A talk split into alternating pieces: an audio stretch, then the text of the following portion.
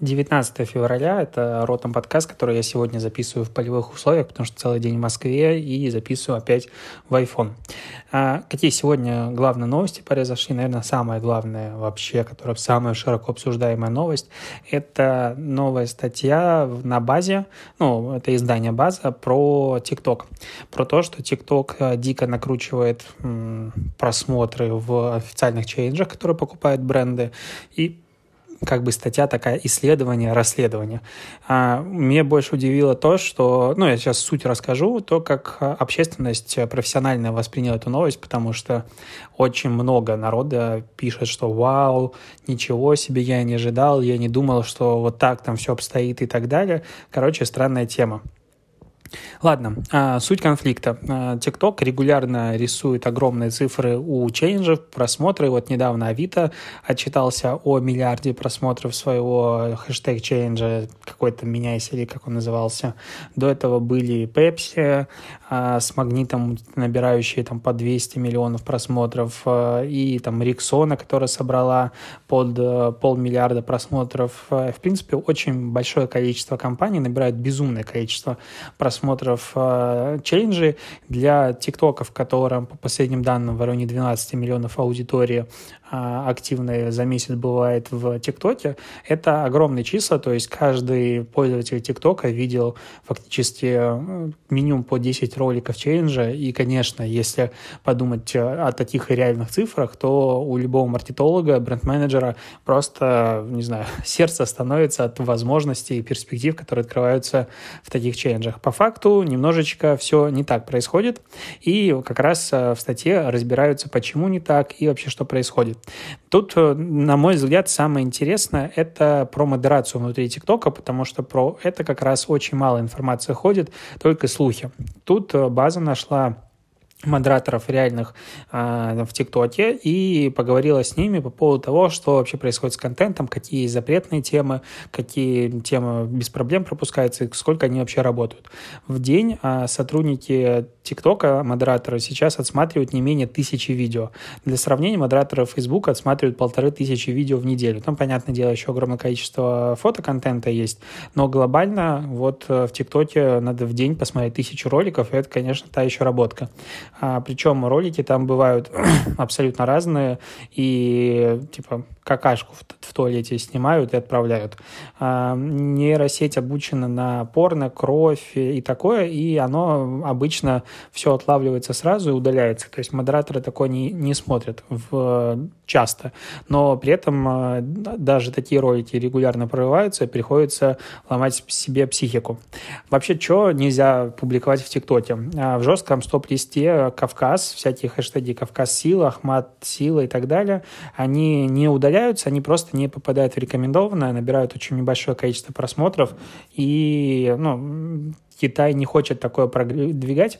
В принципе, они очень осторожно относятся к исламской тематике и сепаратизму, ну, потому что в Китае это проблема а, но при этом а, на, в обратную сторону, то есть ТОП это как бы над, так, над чеченцами.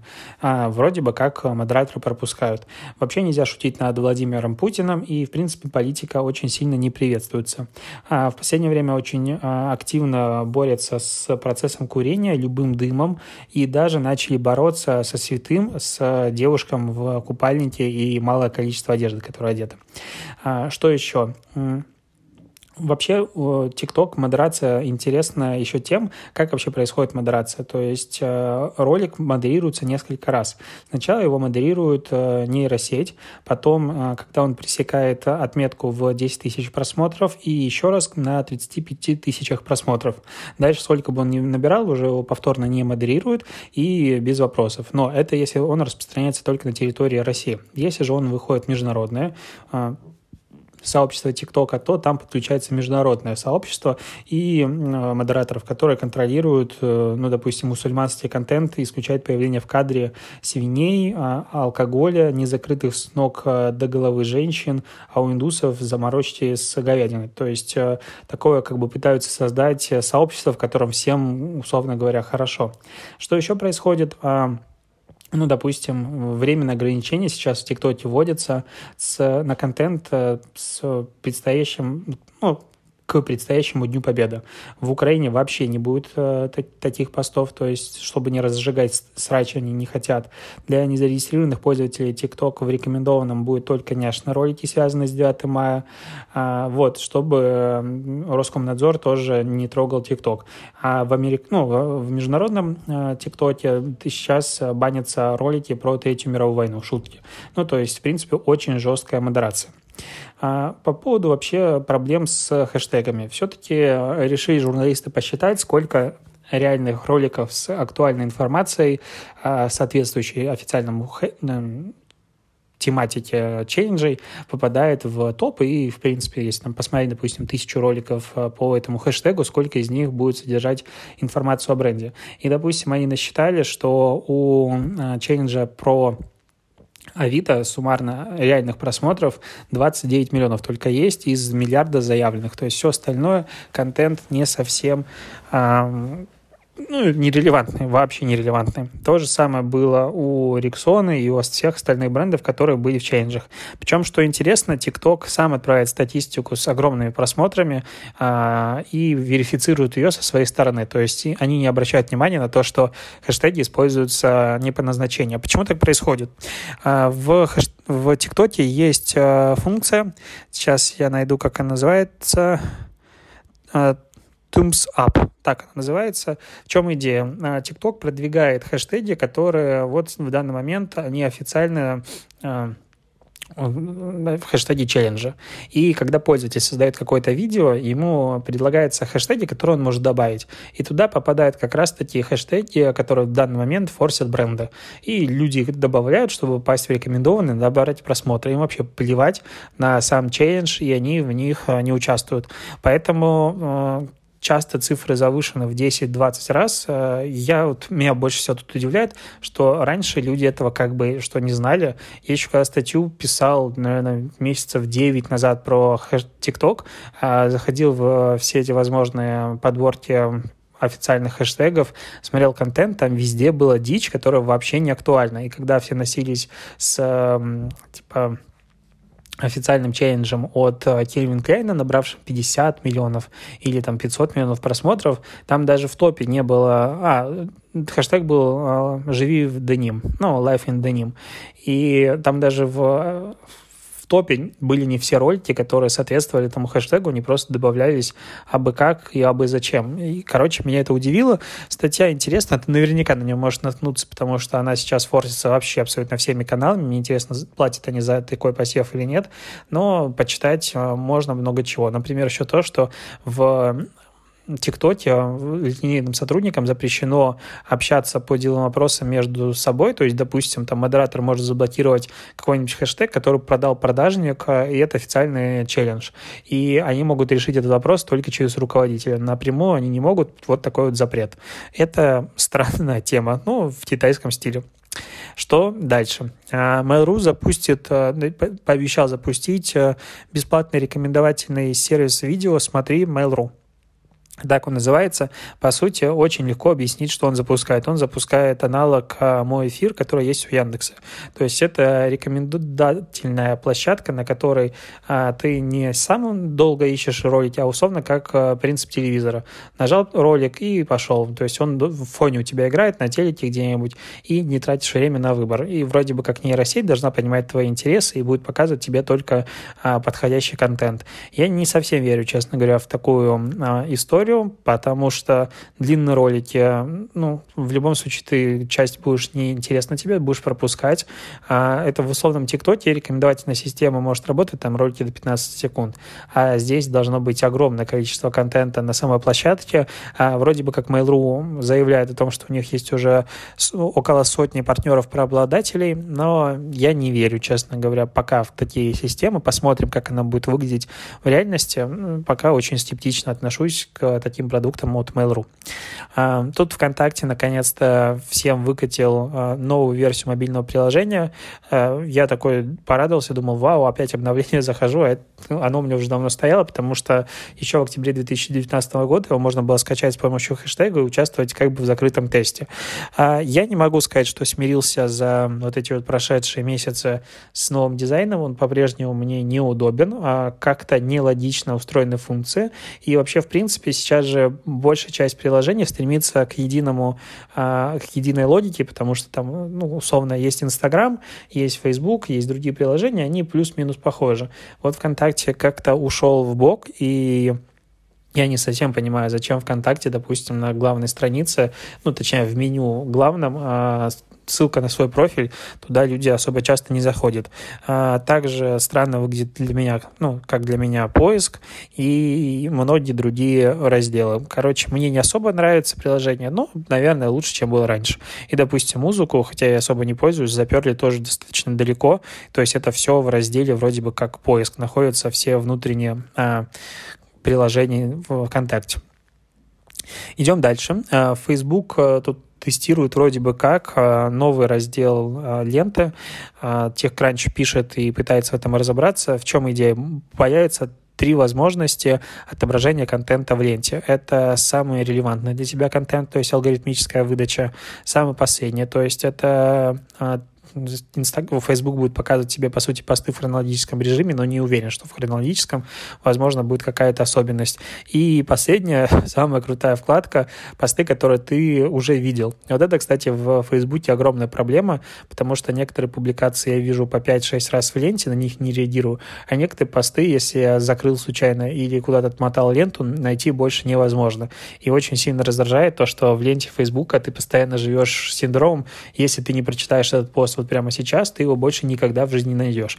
В Инстаграм все намного логичнее, и если ты, допустим, даже обновил ленту, то можешь до нее долистать, до этого поста. Это нравится, конечно же, намного больше. Вот. Но в целом, а, если появится раздел хронологическая лента в Фейсбуке, я немножечко офигею, потому что э, Facebook это как бы придумал алгоритмическую ленту, и как они могут от этого отказаться, и почему, главное, они будут от этого отказываться. Возможно, это какой-то, как опять э, тест с просто функционала внутреннего гипотезу, типа, будут ли люди дольше ленту листать или нет.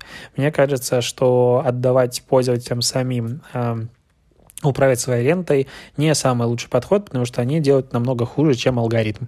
И алгоритмы как раз позволяют э, повышать э, длительность контакта. А, тут в Америке Макдональдс и Starbucks решили протестировать э, многоразовые пластиковые стаканчиками с метками для отслеживания. То есть там два разных подхода. У кого-то будет QR-код, который ты должен сканировать при в момент, когда сдаешь стаканчик или получаешь. А у Starbucks хочет протестировать а, RFID метки, то есть отслеживать местоположение а, этих стаканчиков. Это сейчас будет тестировать в Сан-Франциско и в Пало-Альто. Вот. Ну, мне нравится в любом случае, конечно, направление, когда ты можешь взять стаканчик, точнее, кофе на вынос, не таская с собой э, дополнительную кружку, и потом ее где-то сдать, потому что обещают огромное количество пунктов приема. Второе — это, ну, использование на этара, потому что, ну, я очень люблю пить кофе, и каждый раз, когда беру стаканчик, чувствую, как передаю просто природу, и не хотелось бы этого делать. Еще одна новость, связанная с Фейсбуком. А, тут создатели приложения для знакомств под названием Open а, пожаловались на цензуру со стороны Фейсбука. Тут как бы такая забавная штука, а, потому что а, они считают, что Facebook блокирует их рекламу из-за того, что у Facebook есть собственный дейтинговый сервис. А, и их заблокировали два раза. То есть в одном объявлении было, Facebook объяснил блокировку акцентом рекламы на секс. В приложении называлось секс позитивным. И другое приложение было, ну, другая реклама была заблокирована за то, что оно поддерживает полиаморные отношения. Ну, то есть, когда ты можешь спать с несколькими партнерами одновременно. Насколько насколько я понимаю этот термин. Вот. И после того, как пытаясь отредактировать это объявление, Facebook отклонил рекламу, добавил, что приложение не отражает интересы глобальной аудитории соцсети. Ну, тут, наверное, каждый СММщик, который запускал регулярно таргетированную рекламу в Facebook, должен вообще поржать а, с этой историей, потому что количество блокировок рекламных кабинетов в Facebook, оно просто невероятное. А, в чате каждый день у нас, а, в чате Native, в Telegram а, пишут люди о том, что удаляются э, аккаунты, блокируется реклама, у меня некоторые компании занимали в последнее время модерацию по 2-3 дня. И не могу сказать, что Facebook целенно целенаправленно как-то боролся с моей рекламой, или люди, у которых реклама была заблокирована, они делали что-то такое плохое и противозаконное. Вот.